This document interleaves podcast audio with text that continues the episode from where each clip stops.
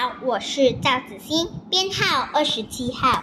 今天我要朗读课文第九单元的《表弟来了》的第四段到第八段。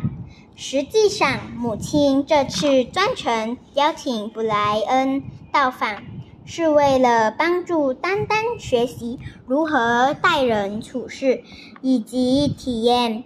与别人共同共享游戏的快乐，我可不想他来。丹丹重复说了一次，再说：“他该睡在哪里呢？”孩子，你还小，我想你们应该可以一起睡同一张双人床。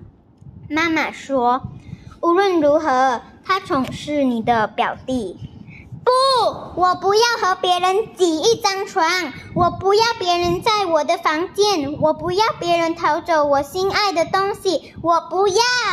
丹丹抗议，小脚在地板上顿了好几下。你把一切的东西保留给自己，是绝不会得到快乐的。要无视啊！布莱恩是你的表弟。你尝试与他分享一次，你一次，你一定会觉得非常开心。